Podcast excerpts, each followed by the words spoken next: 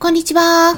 ペットの健康情報を毎日お届けしているホリスティック獣医サラです。本ラジオ番組ではペットの一般的な健康に関するお話だけでなく、ホリスティックケアや地球環境、そして私が日頃感じていることや気づきなども含めて様々な内容でイギリスからお届けしております。さて皆さん、いかがお過ごしでしょうか？私の方はですね、まあ、昨日はウクライナとロシアの戦争についてねちょっと調べていてまあ核をね使われた時のために準備しておいた方がいいなと思ってねとあるサプリを買ってたんですよね。まあいろいろちょっとね調べていったら結構時間が経ってしまってたんですが気づいたんですけれどもね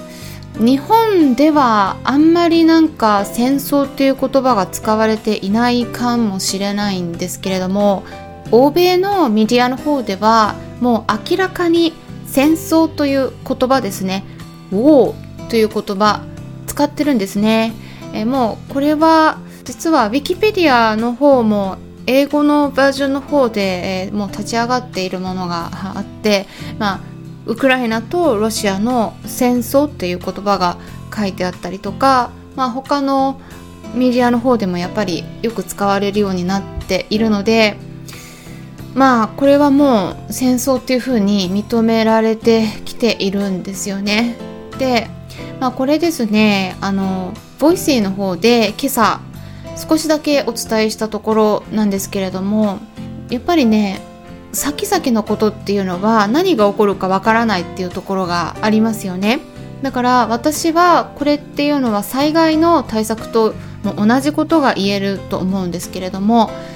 万が一のことに備えて今のうちに準備しておけるものであれば、まあ、準備しておいた方がいいなっていうふうには考えているんですね。なので、まあ、そのサプリっていうのが何を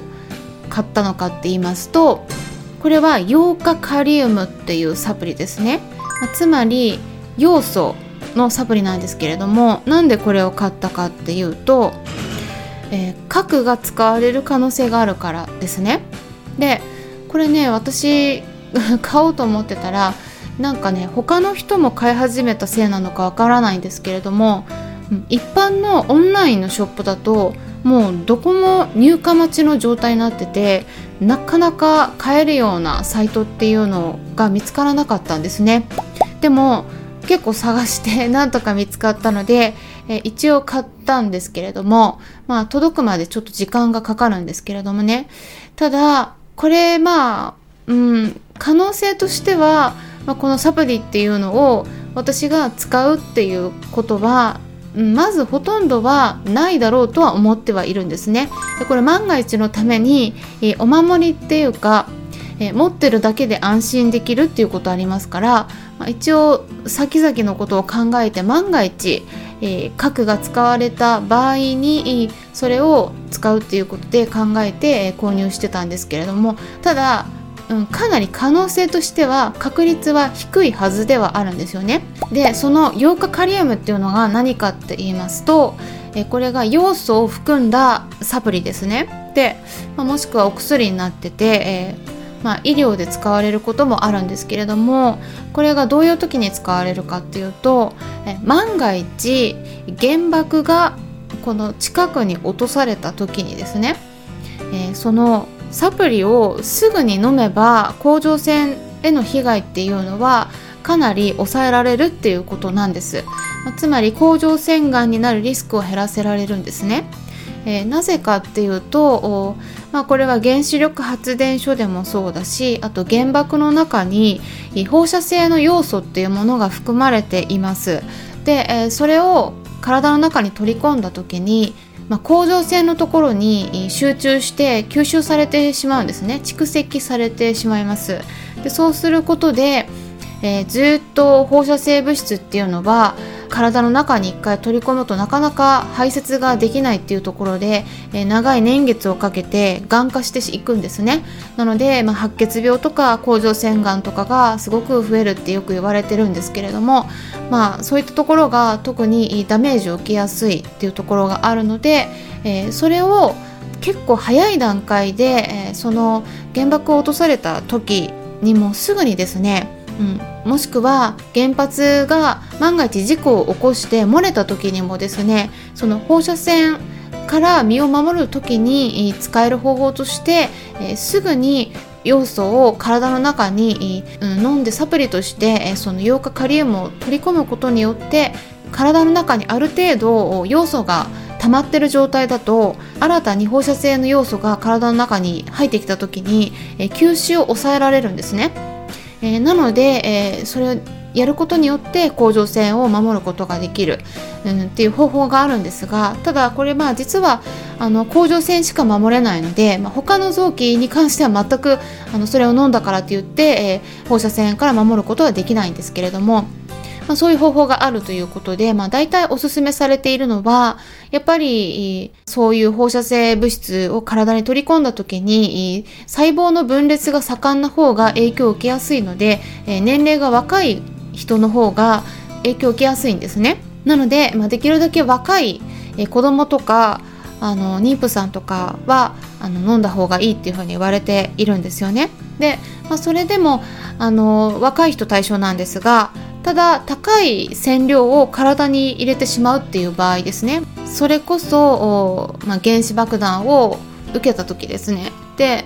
まあそれをもう間近に受けるともう一瞬で死にますけれどもあのある程度距離が離れてるところでまあ、原爆が落とされていた時には命は助かりますよね、うん、だけど距離があるので、えー、時間が経過するにつれて、えー、放射性物質を体の中に入れるっていうことになってきてしまうのでそういった場合にですね結構染料が高い場合に40歳以上でも、まあ、そういったサプリを飲むことによって被害を抑えられるっていうことがアメリカの FDA 食品医薬品局の方からガイダンスが出ているんです。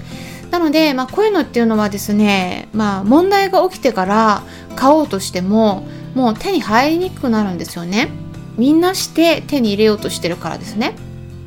で、まあ、イギリスでももう今の時点ですでに手に入れにくい状態になってたんですが、まあ、なんとかギリギリセーフで買えたのでよかったなって思ってるところなんですよね。でこのウクライナとロシアの戦争はもう早く収まってほしいなって思うんですが、まあ、他の国も入ってきて結構ややこしい状態になってますよね。で長引くのではないかっていったことが予想されているし、まあ、ヨーロッパの中での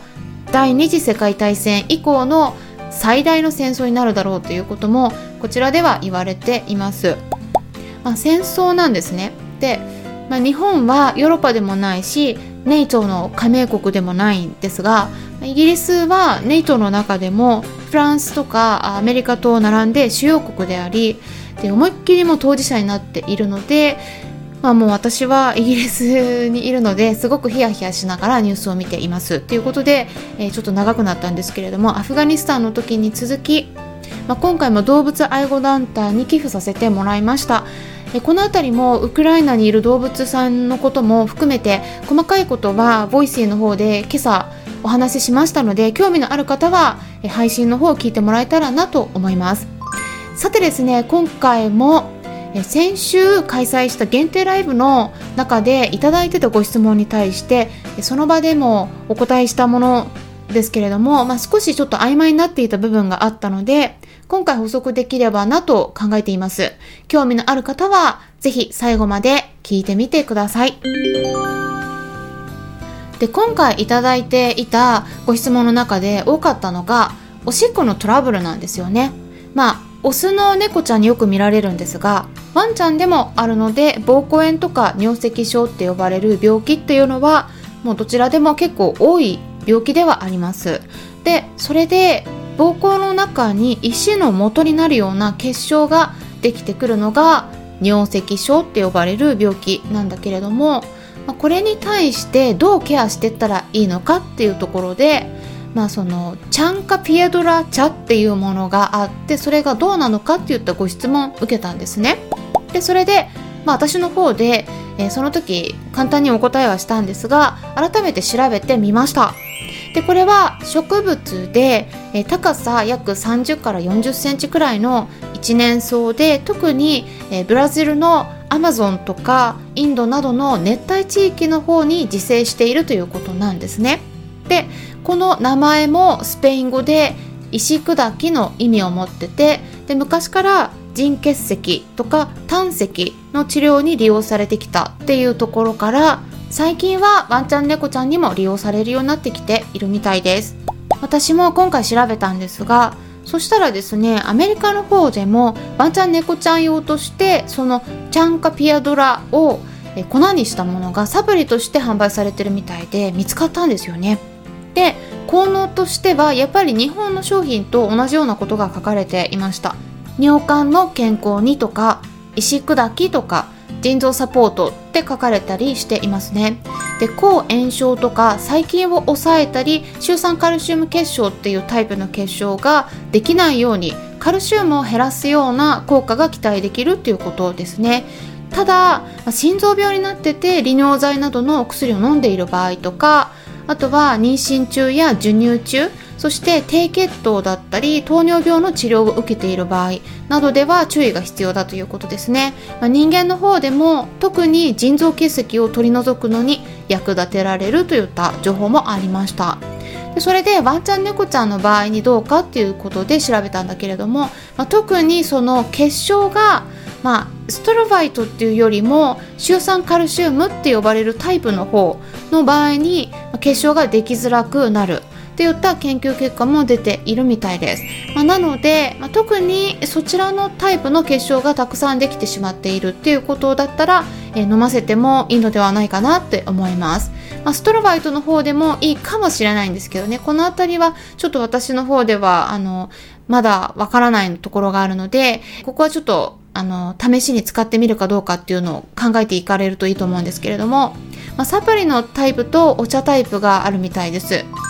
で、ペット用の商品も出ていて、与えやすいとは思うんですが、やっぱりですね、あの、見た方がいいのが、あの、ここでも品質ですね。うん、品質をしっかり見極めて選んでいくようにしましょう。で、お茶とかハーブティーを飲ませる場合は、人が飲む場合の2倍から3倍くらい薄めて飲ませれば大丈夫ですでカフェインが入っていなければお茶も飲ませられるので、まあ、試してみて良くなったとか何かありましたらぜひご報告いただければと思いますということで今回は尿石症にいいと言われているチャンカピエドラについてワンちゃん猫ちゃんにもいいの？といった内容についてお話ししていきました。それからですねあさっては夜の8時半から Voicy のチャンネルの方で再びライブを開催します。はい。はい、